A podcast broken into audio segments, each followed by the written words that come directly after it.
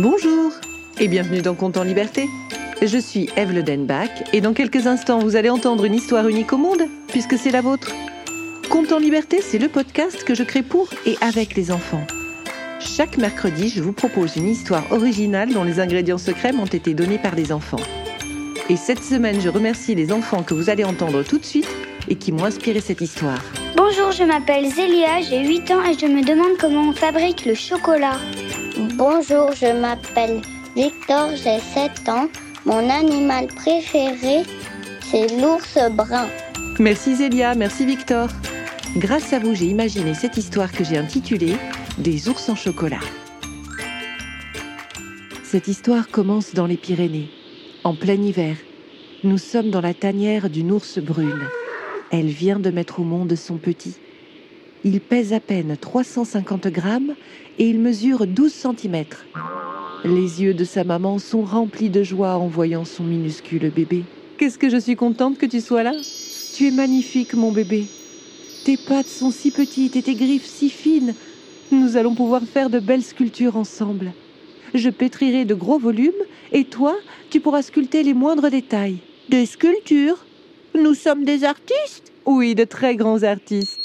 Tout le monde pense que nous passons l'hiver à hiberner, mais c'est le moment où nous sculptons nos plus grandes œuvres. Et quel genre d'œuvres nous créons? Des sculptures en chocolat. Des sculptures en chocolat?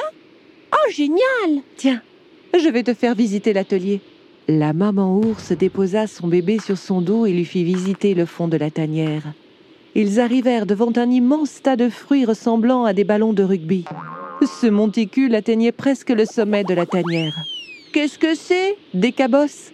Ce sont les fruits du cacaoyer. Et ça, mon chéri, c'est aussi précieux que ce que les humains appellent de l'or. Pourquoi ça? Ces fruits sont très rares et ils viennent de très loin. Heureusement, j'ai des contacts. Mais juste pour que tu mesures la chance que nous avons, le cacaoyer, qui est l'arbre dont elles sont issues, ne produit qu'une vingtaine de cabosses par an. Et sais-tu combien de cacao tu peux faire avec 20 cabosses? Non Seulement un kilo de cacao. Quand tu penses que les humains mangent en moyenne 7 kilos de cacao par an, s'ils savaient que les ours ont de telles réserves dans leur tanière, les gourmands ne nous laisseraient pas passer l'hiver tranquille. La maman ours ouvrit une cabosse. Et le petit ours vit les graines blanches comme des haricots à l'intérieur du fruit. C'est ça que les humains aiment tant? Pas encore. La fève de cacao est très acide. C'est tout un art, tu sais. Il faut la travailler un peu. Et tiens, regarde, de l'autre côté, les fèves noires. Je les ai faites sécher au soleil et brûler au feu de bois. Je peux en goûter une? Non, c'est encore très amer. Le chemin est encore long avant d'obtenir un bon chocolat. Comment on fait alors pour faire un bon chocolat? Regarde, je vais broyer cette poignée de fèves. Regarde bien ce qu'il en sort. D'un côté, il y a cette pâte blanche qui est assez douce, et celle-là, tu peux la goûter. C'est du beurre de cacao. Mmh. Oh, c'est bon ça Et cette poudre marron qui sort des fèves Je peux la manger aussi? Ah non, ça c'est juste le tourtier. Il va nous servir à faire le cacao. On va le mélanger avec du sucre, le faire cuire une bonne vingtaine d'heures, et puis on ajoutera le beurre de cacao.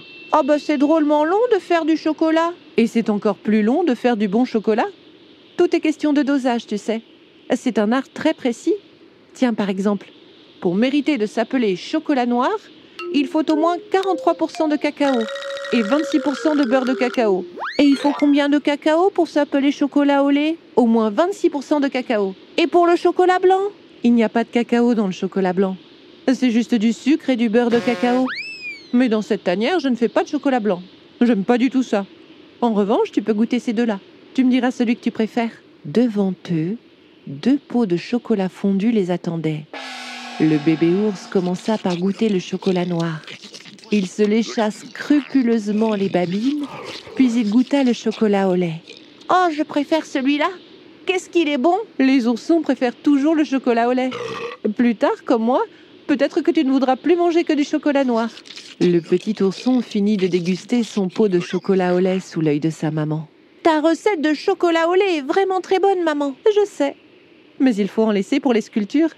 Viens, après cette dégustation, nous allons passer à la partie créative. La maman ours emmena son ourson devant d'immenses blocs de chocolat qui semblaient durs comme de la pierre. Sur les parois de la tanière, l'ours avait dessiné des ours sous tous les angles. Et au fond de son atelier, on voyait quelques sculptures d'ours assez maladroites. Il était temps que tu arrives. Regarde, j'ai du mal à sculpter les petits détails. Avec tes petites pattes, tu pourras sculpter les poils, les yeux et même les narines. Tu ne fais que des ours Des ours, des ours et des oursons. Les humains savent très bien faire les lapins et les poules. Ils n'ont pas besoin de nous pour cela. Alors nous allons sculpter des ours, des oursons et des ours pour les humains C'est ça. Mais pourquoi? C'est une idée que nous avons eue avec d'autres ours des territoires voisins. Les humains ont peur des ours. Ils craignent que nous mangions leurs brebis et leurs moutons. Et puis c'est vieux comme le monde, les humains ont toujours fait la chasse à l'ours. Avec leur sale manie de s'en prendre à nous, figure-toi qu'à la dernière réunion, nous n'étions plus que dix ours. Alors nous avons pensé à une chose. Durant la période d'hiver, pendant que tout le monde pense que nous dormons, nous sculptons des ours en chocolat. Et ensuite, nous les déposons un peu partout dans la montagne. Non seulement les humains adorent le chocolat, mais ça les rend heureux. Ils se sentent détendus quand ils en mangent.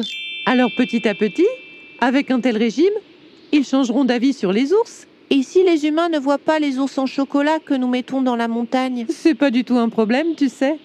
Parce que quand une sculpture en chocolat a été faite avec beaucoup d'amour, quand chacun de ces détails a été parfaitement sculpté, si aucun humain ne la regarde pendant dix jours, elle devient vivante. C'est vraiment vrai?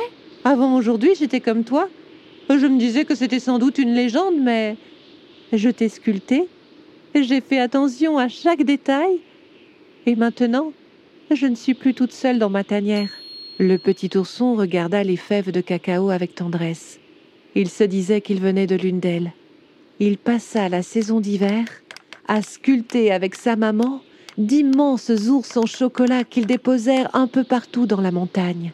C'était un travail très long et très précis aussi. Mais il pouvait reprendre des forces en mangeant du chocolat noir ou du chocolat au lait. Et ça, aussi souvent qu'il le voulait. Et petit à petit, grâce à tous leurs efforts, les Pyrénées comptèrent bientôt une centaine d'ours en chocolat. L'odeur de cacao qui se répandait partout dans la montagne apaisa les humains.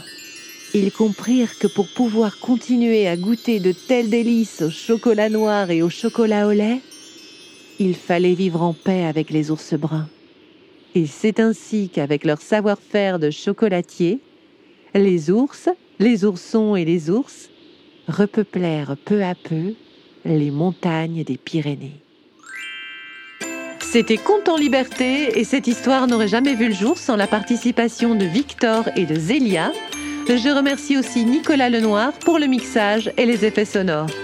Si vous avez aimé cet épisode, n'hésitez pas à le partager, à écrire un commentaire, à lui mettre 5 étoiles.